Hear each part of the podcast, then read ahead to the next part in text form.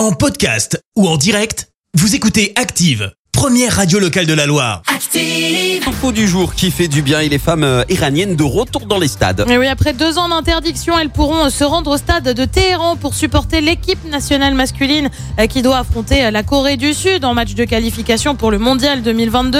Il faut dire que la seule fois où elles avaient pu assister à un match dans le stade de Téhéran, c'était en octobre 2019.